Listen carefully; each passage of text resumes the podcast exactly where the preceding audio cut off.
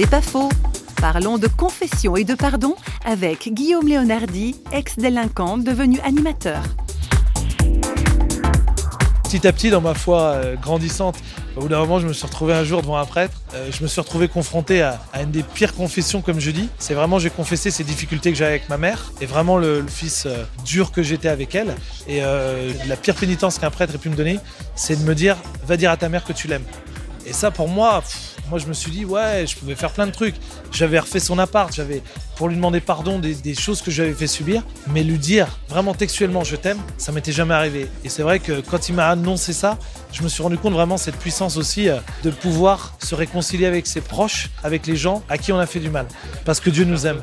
Et voilà, et qu'on peut vraiment aimer et l'exprimer et demander aussi pardon. C'est pas faux, vous a été proposé par parole.ch.